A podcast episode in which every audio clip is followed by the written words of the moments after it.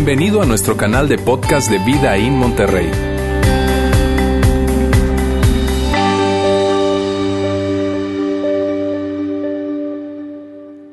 Buenos días, para los que no me conozcan, mi nombre es Lauro, formo parte del staff aquí de Vida In y es un gusto para mí estar con ustedes hoy que estamos cerrando ya, estamos terminando esta serie llamada La trampa de la comparación. Y mira, si tú no estuviste con nosotros durante las últimas semanas, yo quiero recomendarte algo, quiero recomendarte que puedas ir a nuestra página web a que escuches los mensajes. Ahí está, www.vidainmty.org mensajes o buscas ahí la, pestañita que dice mensajes y ahí están los mensajes que hemos hablado durante esta serie y durante toda la serie desde que comenzamos como iglesia hace casi ya cuatro años, increíblemente, hace casi cuatro años comenzamos como iglesia y también en nuestro canal de podcast lo puedes hacer totalmente gratis. Y mira, quiero aprovechar que que estamos juntos hoy para compartirte una noticia. La siguiente semana arrancamos una serie que hemos titulado Luz del Mundo. Estamos en diciembre, estamos en esta época de sembrina donde hay posadas, fiestas, todo esto, ¿no? Y, la gente de alguna manera está ya enfocada en las fiestas y la Navidad y todo esto. Entonces, esta serie que, hemos titulado Luz del Mundo es muy pertinente, tiene todo que ver con eso. Y yo quiero que, que tú puedas darte la oportunidad de invitar a alguien a la iglesia a un familiar, un amigo, un vecino, porque en esta época la gente estaba mucho más abierta a recibir una invitación, una invitación para venir a la iglesia, así que es una gran oportunidad. Y después el, el sábado 23, no tendremos reunión el domingo 24, pero el sábado 23 tendremos nuestra reunión navideña, un especial de Navidad, sábado 23 a las 6.30 y a las 8.30. Va a ser algo súper padre, hemos, hemos, preparado sorpresas, hemos preparado especiales musicales, va a estar increíble, créeme, no te lo quieres perder. Así que ve separando en tu agenda, ve separando ahí, no tendremos reunión el domingo 24, será el sábado 23, 6 y media y 8.30. ¿Está bien? Estamos avisados. Perfecto. Bueno, pues eh, te decía, estamos terminando nuestra serie, eh, La trampa de la comparación, y si tú estás con nosotros hoy por primera vez, quizá eh, vienes a la iglesia o estás regresando después de mucho tiempo, quiero decirte dos cosas. La primera, gracias, gracias por estar acá, gracias por separar parte de tu domingo para estar acá con nosotros. Y, y quiero decirte de alguna manera de qué se ha tratado esta serie. Esta serie, el nombre nos dice mucho, pero hemos estado hablando acerca de ese hábito de esa tendencia natural que todos tenemos, quizá pensaste que nada más tú o pensé que nada más yo la tenía, pero es de estarnos comparando todo el tiempo. Hay gente que sin cesar se está comparando con los demás y eso es algo muy desgastante, es algo muy, muy difícil, por eso es que decimos que es una trampa.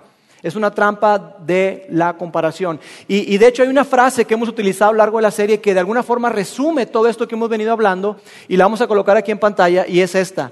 No ganas nada con compararte. Así que, ¿por qué no la decimos juntos? ¿Sí? Una, dos, tres. No ganas nada con compararte. Otra vez, así como con seguridad. No ganas nada con compararte. No ganamos nada. Tú y yo no ganamos nada cuando nos comparamos. Porque la realidad es que siempre habrá personas que tengan mucho más que nosotros, gente más rica, gente más alta, gente más delgada, gente más fit, gente eh, con más recursos, gente con mayor educación, gente más inteligente, más, más, más. Siempre habrá gente que tenga más que tú y que yo. Y cuando nos comparamos con esas personas, cuando vemos alrededor y vemos a ese tipo de personas, lo que ocurre muchas veces a ti y a mí es que nos hace sentir mal. Nos sentimos incluso a veces miserables comparado con ellos.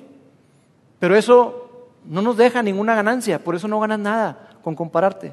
Por otro lado, tú y yo tenemos que reconocer también que hay personas que, que tienen menos que tú y que yo.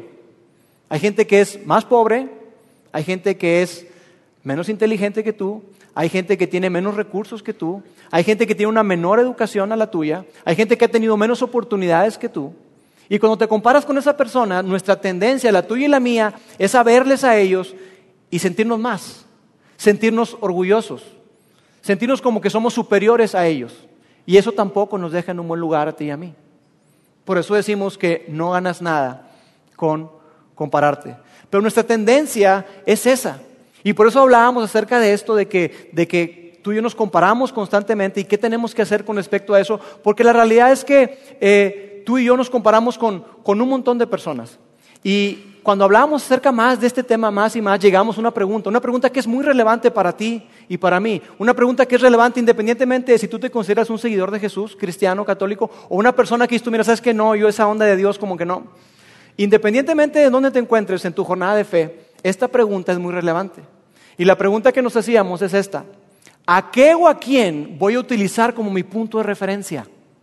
¿A qué o a quién voy a utilizar como, como esa referencia, como ese blanco para saber que estoy bien? Porque todos nosotros queremos saber que estamos bien, ¿no es cierto?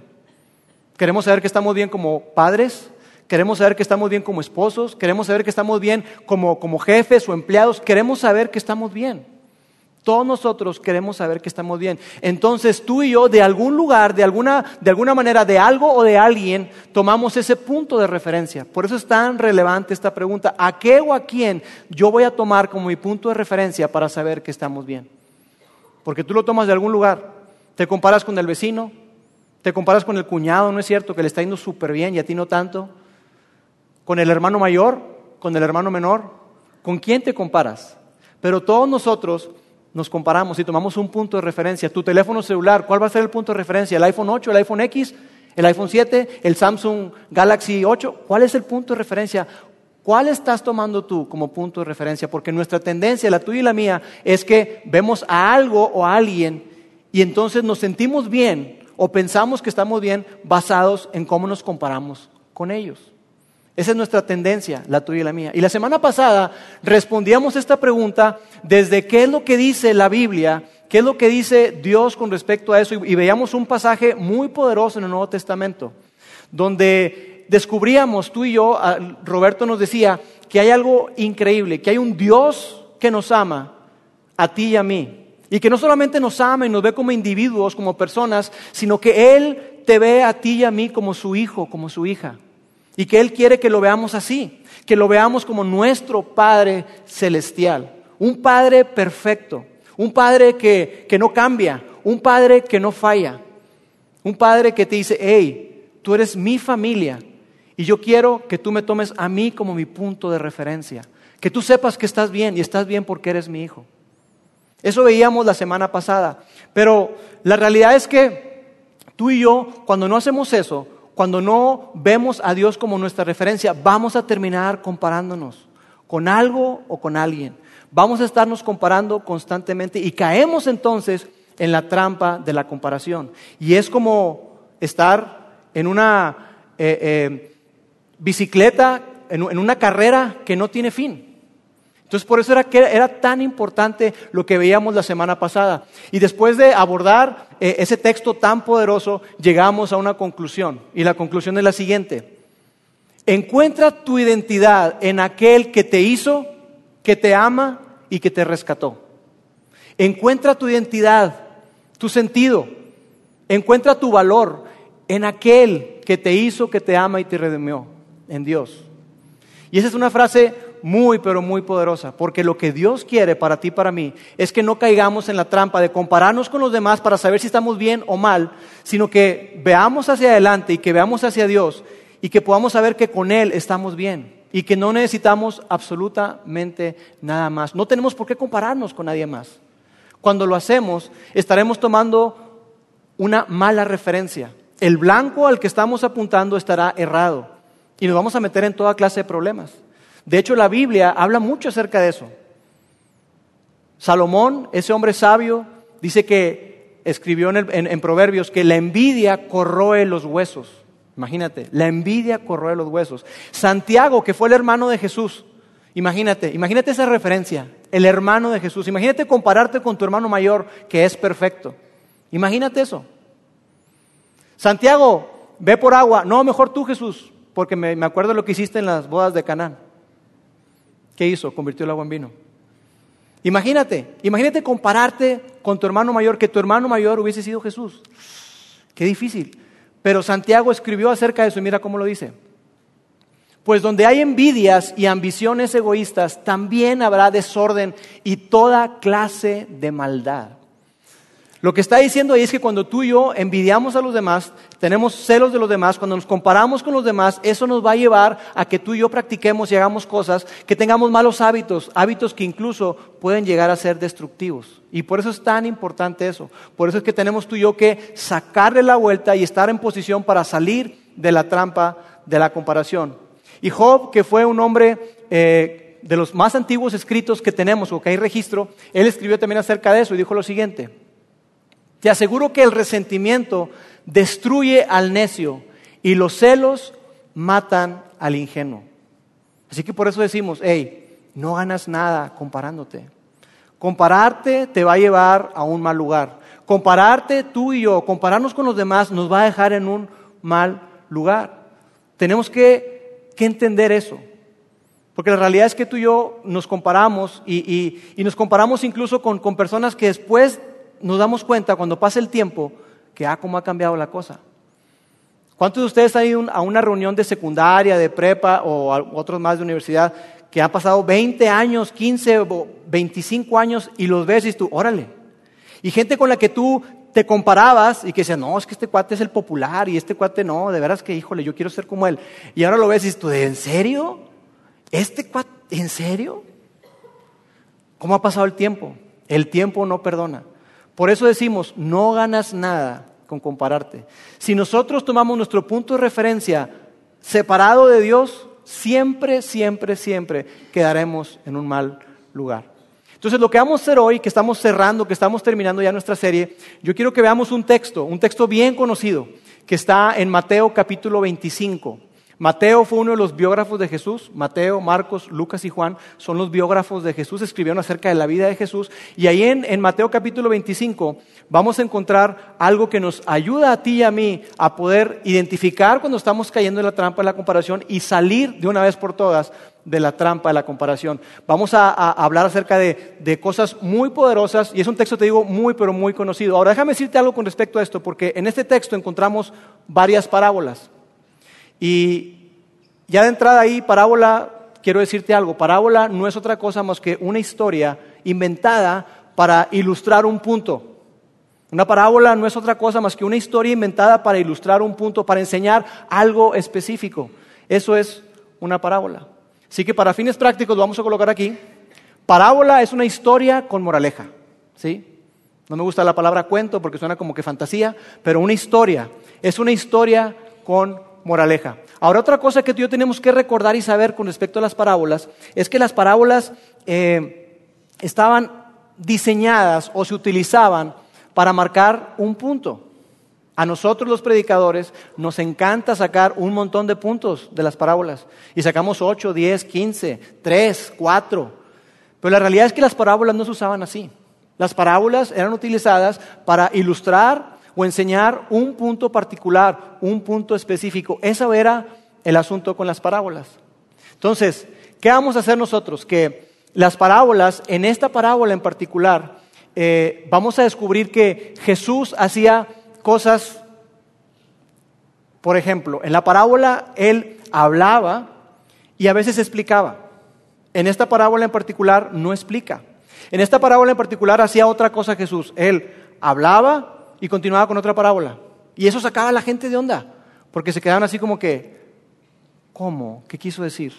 Entonces, había parábolas en las que Jesús se detenía y les decía, mira, lo que les acabo de decir significa esto, esto y esto. Había parábolas donde Jesús simplemente seguía de largo y había parábolas donde Jesús pasaba el tiempo, se seguía de largo, pero después iba con sus discípulos y les decía, chavos, ¿entendieron algo acerca de lo que les dije, de, de esta historia que conté?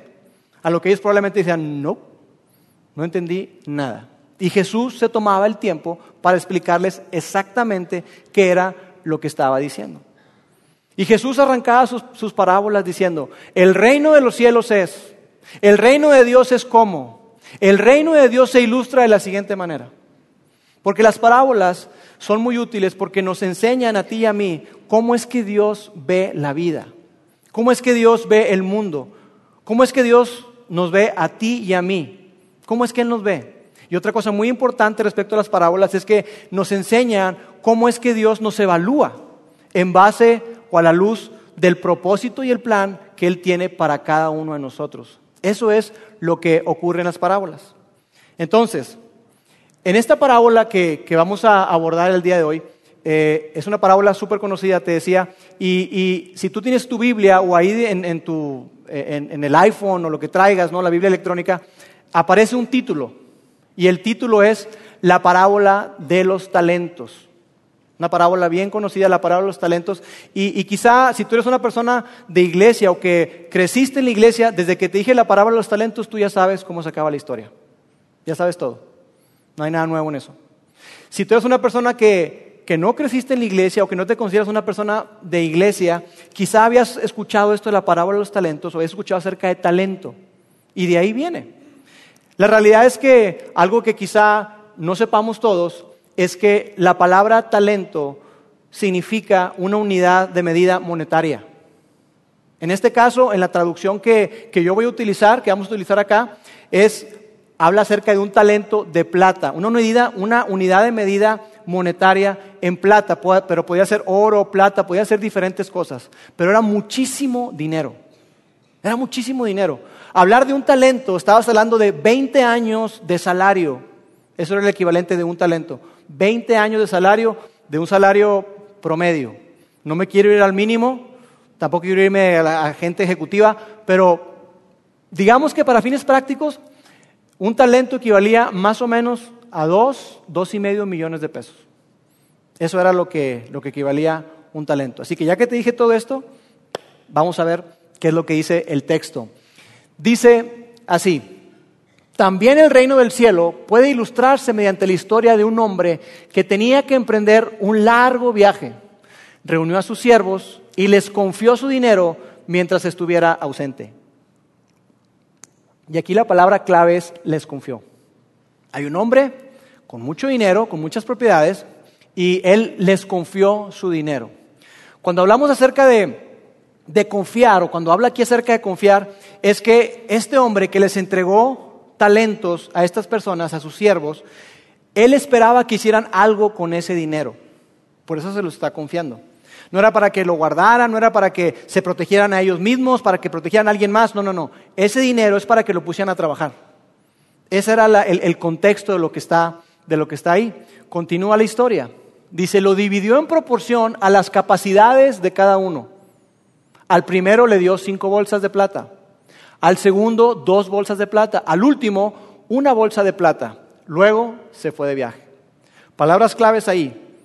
Lo dividió en proporción a las que? Capacidades. Es decir, esta persona era una persona muy inteligente, una persona sabia, una persona que es como, como lo que hace cualquier dueño de negocio, lo que hace cualquier empresario, lo que hace cualquier jefe, o debería ser jefe o gerente, que él ve la gente que tiene y él dice, ¿sabes qué? tú tienes mucho potencial, tú eres top talent. A ti te voy a dar cinco bolsas porque tú puedes con eso. Tú tienes excelentes habilidades gerenciales. A ti te voy a dar dos, dos bolsas de plata, dos talentos. A ti, a ti, a ti. Tú también tienes algo. Y como tienes algo, aquí está, yo creo que tú puedes con esta responsabilidad. Ten, te voy a dar una, una bolsa, un talento. Así que de acuerdo a la capacidad de cada uno de ellos, fue que Él les dio. Y una pregunta interesante que nos tenemos que hacer cada vez que leemos una parábola o cada vez que tú lees la Biblia es hacerte dos preguntas. La primera es, ¿dónde estoy yo? ¿Dónde estoy yo en esta escritura? ¿Dónde estoy yo en esta parábola? ¿En dónde me encuentro yo? Y la segunda cosa que tú tienes que preguntarte es ¿dónde está Dios? Porque ahí está Dios. En este caso, en esta parábola, nos queda bastante claro, o quizá nos debería quedar bastante claro, que Dios es el amo. Dios es, ese hombre rico que decidió, en base a la capacidad de cada quien, dar talentos a cada uno de sus siervos. ¿Y dónde estamos tú y yo? Eh, vamos a decir que tú y yo somos los de dos bolsas. ¿Bien? Porque la realidad es que no creo que tengas capacidad para cinco. No, no es cierto. Pero vamos a decir que somos tú y yo, somos gente promedio. Somos personas de dos bolsas. No tienes tanto como otras personas. Hay gente que tiene mucho más que tú, pero tampoco tienes una. Entonces vamos a decir que tú y yo, ¿cómo nos vemos en la parábola? Nos vemos siendo esas personas con dos bolsas, con dos, con dos talentos. ¿Está bien? Entonces continúa y dice así. El siervo que recibió las cinco bolsas de plata comenzó a invertir el dinero y ganó cinco más. Este cuate era inteligente, era top talent, era una persona con mucha capacidad. Dice que invirtió el dinero y ganó cinco más. Continúa y dice así, el que tenía las dos bolsas de plata también salió a trabajar y ganó dos más. Sigue la historia diciendo, pero el siervo que recibió una sola bolsa de plata cavó un hoyo en la tierra y ahí escondió el dinero de su amo. El de cinco ganó otras cinco. El de dos ganó otras dos. Pero el de uno enterró el dinero. Y seguramente la gente que, que, estaba ahí escuchando decía, no, ¿cómo? No, no, cuate, no, ¿qué estás haciendo? Ahí, hijo, eso. Porque la realidad es que tú te preguntas, ¿quién hace eso? ¿Quién haría que recibe dos millones de pesos o más y los entierra? ¿Quién hace eso? ¿En qué cabeza cabe? ¿En qué estás pensando? No lo entierras, no haces eso, a menos que no tengas esos. Pero, pero esta persona fue lo que hizo. O sea, él, él, él lo enterró. Continúa. Después de mucho tiempo, y quiero enfatizar esto, después de mucho tiempo, y cuando está hablando aquí de mucho tiempo, Jesús se está refiriendo a toda una vida. Cuando tú veas esto, en muchas de las parábolas, cuando habla de mucho tiempo, es, pasó toda una vida. Eso fue lo que ocurrió. Entonces dice, después de mucho tiempo, el amo regresó de su viaje y los llamó para que rindieran cuentas de cómo habían usado su dinero. Pasa muchísimo tiempo, toda una vida, y el amo regresa. Dicen, hey, vengan para acá, quiero saber qué onda con ustedes. Entonces, el significado de rendir cuentas no es otra cosa más que hacerte la pregunta, una pregunta muy sencilla, pero que puede ser incómoda, que es, ¿qué has hecho con lo que se te dio? ¿Qué has hecho con lo que se te confió?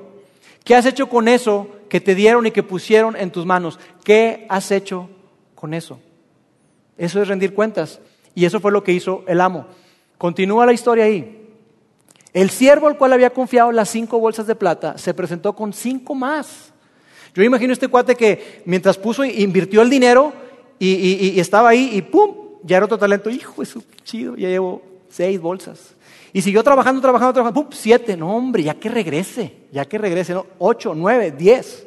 Él estaba ansioso porque regresara a su amo, para que viera todo lo que había hecho con el dinero, porque lo había puesto a trabajar. Había, el siervo que le había confiado las cinco bolsas de plata se presentó con cinco más y le dijo, amo, usted me dio cinco bolsas de plata para invertir y he ganado cinco más. Me dio cinco, aquí están las cinco que me dio y mire estas otras cinco que le vengo a entregar. Continúa. El amo lo llenó de elogios, por supuesto. Bien hecho, mi buen siervo fiel. Ha sido fiel en administrar esta pequeña cantidad. Y tú y yo decimos que, que, que espérate, ¿cómo que pequeña? ¿No me está diciendo que era como dos millones o más? Eran 10 millones o 11 o 12 lo que le dieron este cuate. Esta pequeña cantidad, ¿qué onda? Pero acuérdate, es una parábola, ¿verdad? Continúa y dice, así que ahora te daré muchas más responsabilidades. Yo te confié algo que para mí es poco y tú lo hiciste, lo duplicaste. Te voy a dar mucho más. Ven a celebrar conmigo. O sea, el amo está súper contento y cómo no. Imagínate, tú le confías a alguien, una persona algo y lo duplica, ¿quién no va a estar contento, verdad? Continúa y después dice así. Se presentó el siervo que había recibido las dos bolsas de plata y le dijo, amo, usted me dio dos bolsas de plata para invertir. Fíjate cómo estas dos personas, el de cinco y el de dos, dice, usted me dio dos bolsas de plata para invertir. Y he ganado dos más.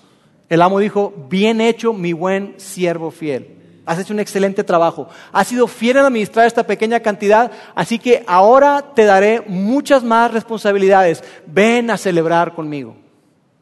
Y cuando vemos esta frase, has sido fiel en administrar esta pequeña cantidad, como que tuvimos, espera, espera, espera, pero ¿por qué? Al de cinco le hice esta pequeña cantidad. Al de dos le hice esta pequeña cantidad. Pues le hubiera dicho al de cinco eh, esta gran cantidad. ¿Por qué dice que como que lo está equiparando. ¿Sí? ¿Es injusto? No. Porque finalmente, ¿quién decidió qué recibía cada quien? El amo. Y yo, a mí lo que me queda claro, además de que es una parábola, es una historia inventada, me queda claro que este amo tenía mucha lana. En esta historia, porque para que diga que, imagínate que alguien venga, oye, qué bien administraste 10 millones, me diste 20, has sido fiel en administrar esta pequeña cantidad. Órale, ¿cuánto tendrá el cuate, verdad? Para que diga eso. Entonces me queda claro eso, pero acuérdate, es una parábola. Y después, si esto fuera una película, aquí es donde empieza a cambiar el soundtrack. De, ah, no, sí, qué padre, no sé qué me... Se pone la cosa oscura sombría, porque el siervo, el que lo enterró, ahora se va a presentar delante del amo. Y mira lo que dice. Por último se presentó el siervo que tenía una sola bolsa de plata y le dijo, y le dijo, amo, yo sabía que usted era un hombre severo, que cosecha lo que no sembró y que recoge las cosechas que no cultivó. Y fíjate, esto es interesante porque nos vamos a dar cuenta de algo.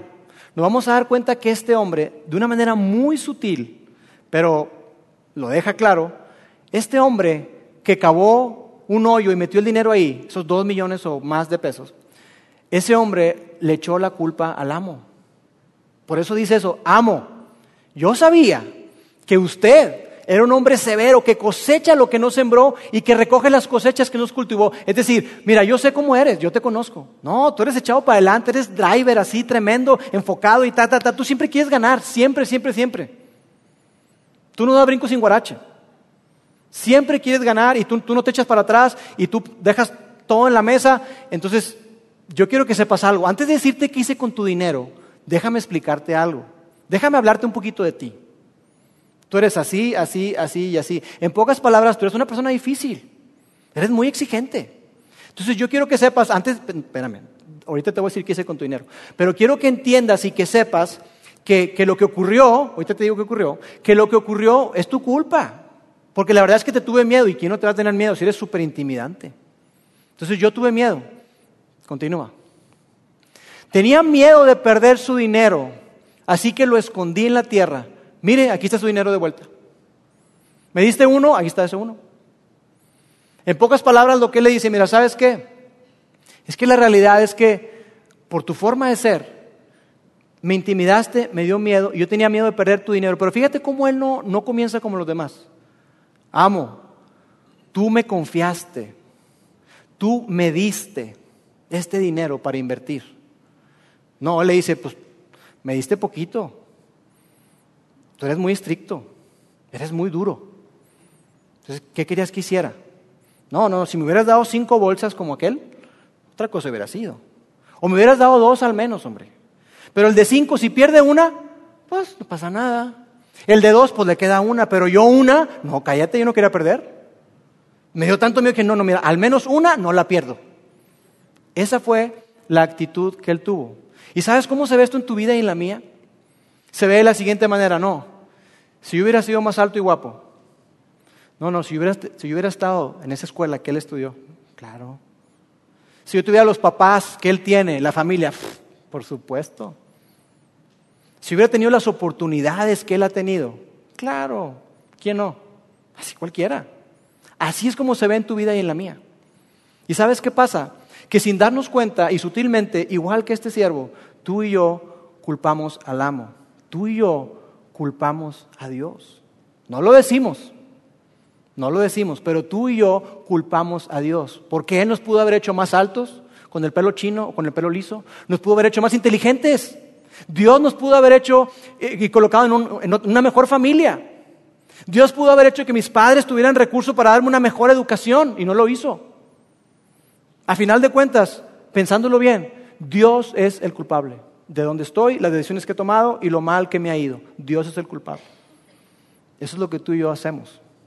Mi problema cuando nos comparamos, tu problema y el mío no es con él o con ella, no es con ellos.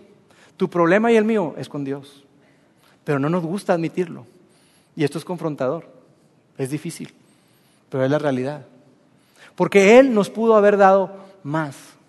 Y sabes, tu insatisfacción con la vida que tienes tu insatisfacción con las cosas, las relaciones, las oportunidades que tú tienes, habla mucho más de lo que tú piensas y sientes respecto a Dios que lo que sientes y piensas respecto a las personas con las que te estás comparando. Tu insatisfacción y la mía hablan mucho con respecto a cómo nos sentimos respecto a Dios. Por eso que tú y yo tenemos que tener mucho cuidado y estar conscientes de eso. Continúa la historia. Pero el amo le respondió, y aquí la historia como que empieza a cambiar. El amo le respondió, siervo perverso y perezoso. Otra palabra para perverso es inútil, bueno para nada. Siervo inútil, bueno para nada, flojo. Eres un flojo. Porque si tú me conocías, dices que sabías cómo soy, si sabías que cosechaba lo que no sembré y recogía lo que no cultivé, ¿por qué no depositaste el dinero en el banco? Y la gente que está escuchando a Jesús, sí, claro, obvio. ¿Por qué no hizo eso? Al menos hubiera podido obtener algún interés de él. Eso fue lo que pudiste haber hecho, pero decidiste no hacerlo. Y continúa el texto. Entonces ordenó, quítenle el dinero a este siervo, dénselo al que tiene 10 bolsas de plata. Y el abogado interno que tienes tú y que tengo yo, inmediatamente se alza y si hubiéramos así, dice, eh, no, protesto, protesto. No, no, no. ¿Por qué? ¿No es justo? Que le dé la bolsa que la reparta con el de dos y con el de cinco. ¿Por qué nada más el de diez? Es una parábola. Está inventado esto.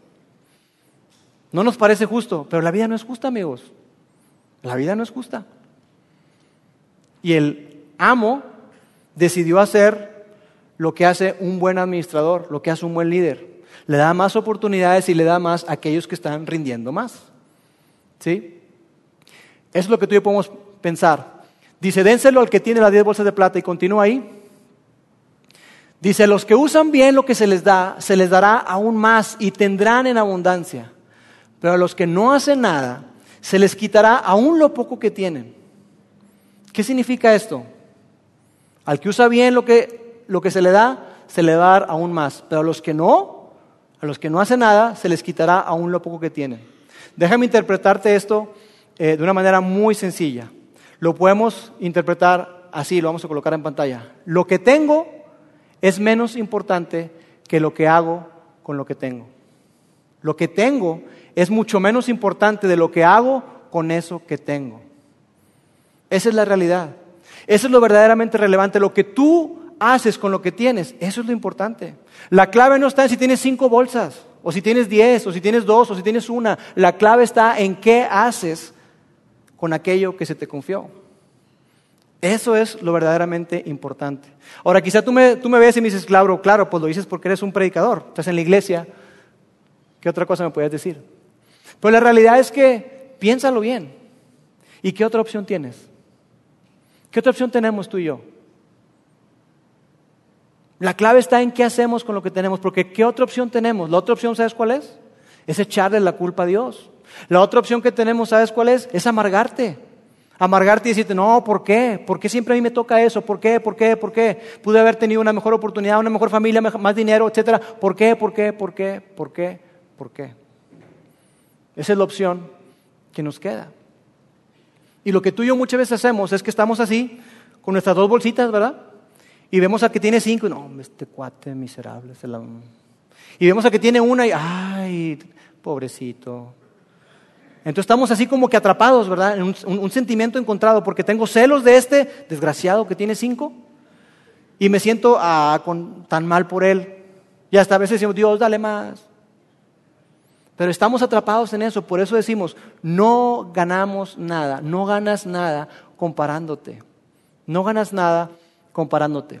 Ahora mira, continúa la historia, mira cómo, cómo termina. Ahora bien, arrojen a este siervo inútil a la oscuridad de afuera, donde habrá llanto y rechinar de dientes. Arrójenlo. Y si tú creciste en la iglesia, seguramente has escuchado o has pensado, no, sí, ¿sabes qué significa eso? significa que lo aventó al infierno. Es lo que significa. Sí, sí, sí, sí. Que si administras mal tu dinero, si manejas mal tus finanzas, ah, pobre de ti, te vas a ir al infierno. ¿Oramos? Padre, gracias. No, no significa eso. Por supuesto que no. Ahí no está hablando nada del infierno.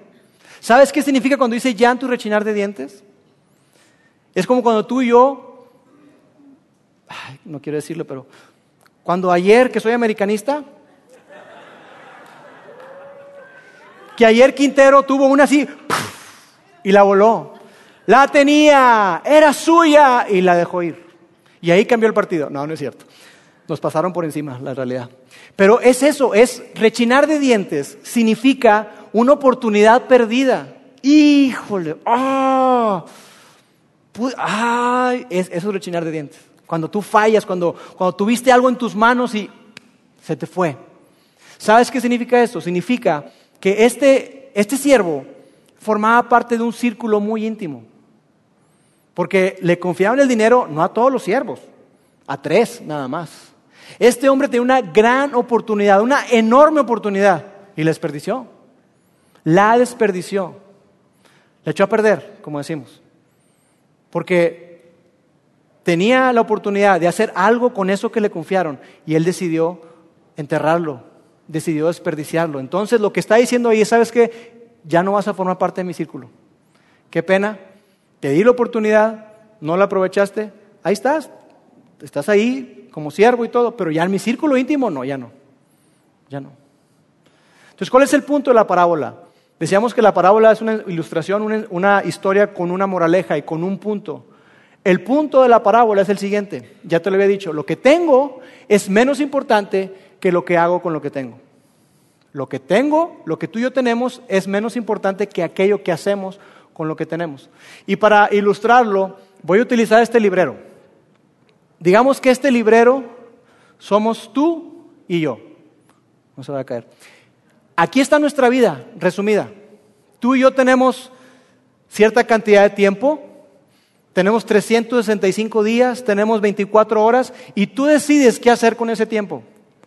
Hay gente que lo aprovecha increíblemente y hay gente que no hace nada con su tiempo, ¿verdad? Tú y yo tenemos tiempo. Tenemos familia. Una familia única. Y tú dices, y no sabes qué única es mi familia. Pero tenemos una familia, ¿verdad?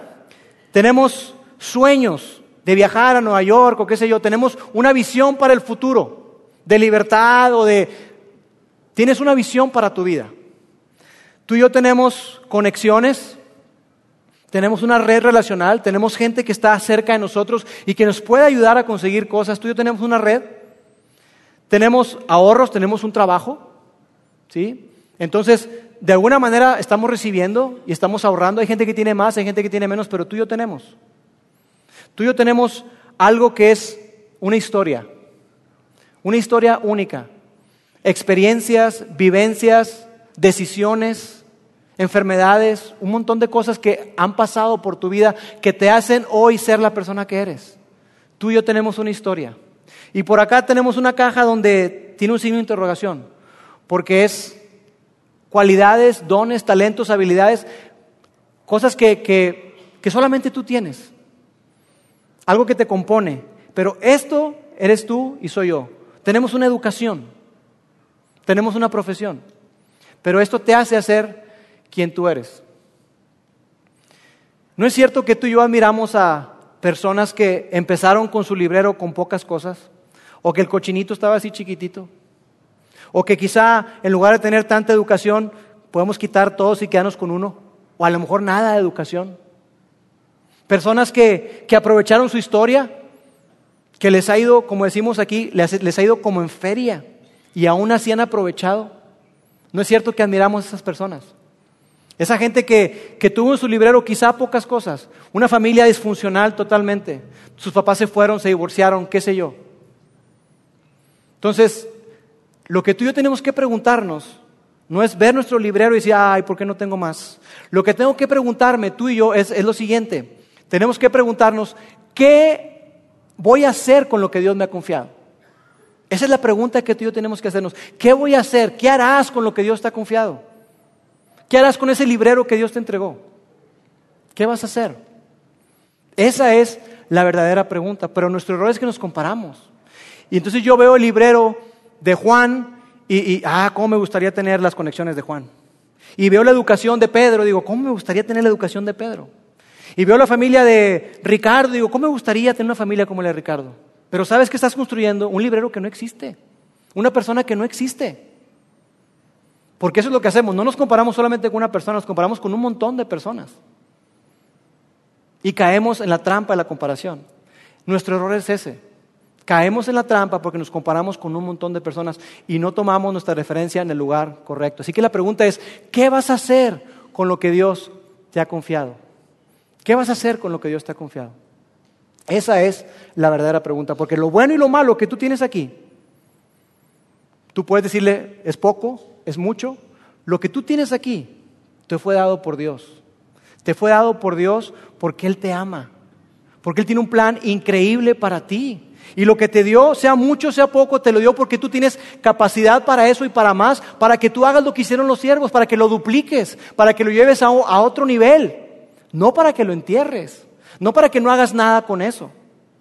Para eso te dio Dios ese librero. Para eso te dio dones, talentos, recursos, oportunidades, inteligencia, educación, familia, familia la que sea. Dios te la dio con un plan. Para que tú puedas contar tu historia y que tú puedas llevar a las personas a saber que hay un Padre Celestial que les ama. Así que la gran lección, la gran lección que podemos aprender de toda esta serie, y ahora que estamos terminando este mensaje y esta serie, yo quiero que tú te quedes con dos cosas. Punto de la parábola es uno, pero yo quiero que al final de toda esta serie tú te quedes con dos cosas. La primera es la siguiente.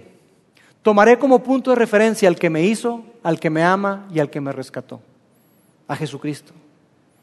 Que tu punto de referencia, que tu punto de referencia y el mío no sean otras personas, no sea mi vecino, no sea el primo, no sea el hermano, que tu punto de referencia sea aquel que te hizo, que te ama y que te rescató, que pagó con su vida para que tú y yo pudiéramos estar en la familia y ser hijos e hijas de Dios.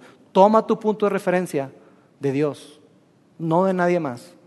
Y la segunda cosa, Celebraré lo que Dios le ha dado a otros y aprovecharé lo que Dios me ha dado a mí. Celebra. Celebra lo que Dios le da a otros.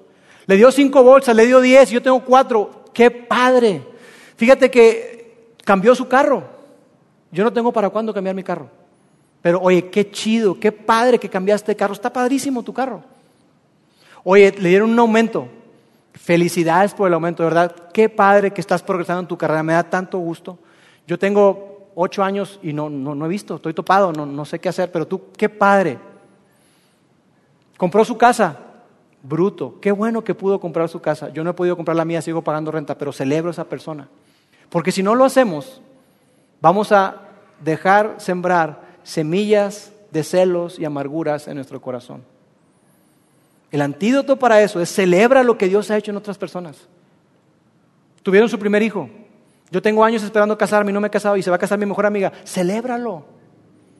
Y por otro lado, aprovecha lo que Dios te ha dado a ti. Aprovechalo. Aprovecha eso que Dios te ha dado. Ese librero que Dios te ha dado, ponlo en perspectiva y llévalo a su máxima expresión. Eso nos ayuda a ti y a mí, amigos, a salir de la trampa de la comparación. Porque Dios es un Padre celestial que te ama de forma increíble y Él quiere la mejor vida posible para ti y para mí. Jamás tendremos la vida que Él tiene preparada para nosotros si nos seguimos comparando, porque seremos como ese tercer siervo. Si tan solo me hubieran dado cinco bolsas, al menos dos, pero me dieron una. No caigamos en la trampa de la comparación. Celebremos otras personas, aprovechemos lo que Dios ha colocado en nuestras manos y viviremos una vida espectacular. Permíteme orar. Dios, gracias Padre porque tú nos confrontas con tu palabra, porque tú nos has dado dones, talentos, habilidades a cada uno de nosotros, Dios. Gracias Padre porque lo que tú nos has dado, nos has dado porque nos amas. Nos amas como nadie en el mundo, Dios. Queremos aprovechar lo que tú nos has dado. Ayúdanos, Dios, a ese librero, esas cosas que has colocado en nuestras manos, llevarlas a su máxima expresión para llevarte gloria y honra a ti y para poder impactar el mundo y cumplir con el propósito que tienes para cada uno de nosotros. Te amamos Dios, en nombre de Jesús. Amén. Gracias por haber escuchado este podcast de Vida en Monterrey. Si deseas escuchar estos mensajes en vivo, te invitamos a que nos acompañes todos los domingos a nuestro auditorio. Para más información sobre nuestra ubicación y horarios, entra a vidainmty.org o síguenos en nuestras redes sociales como Facebook, Twitter e Instagram. Nos vemos la próxima semana.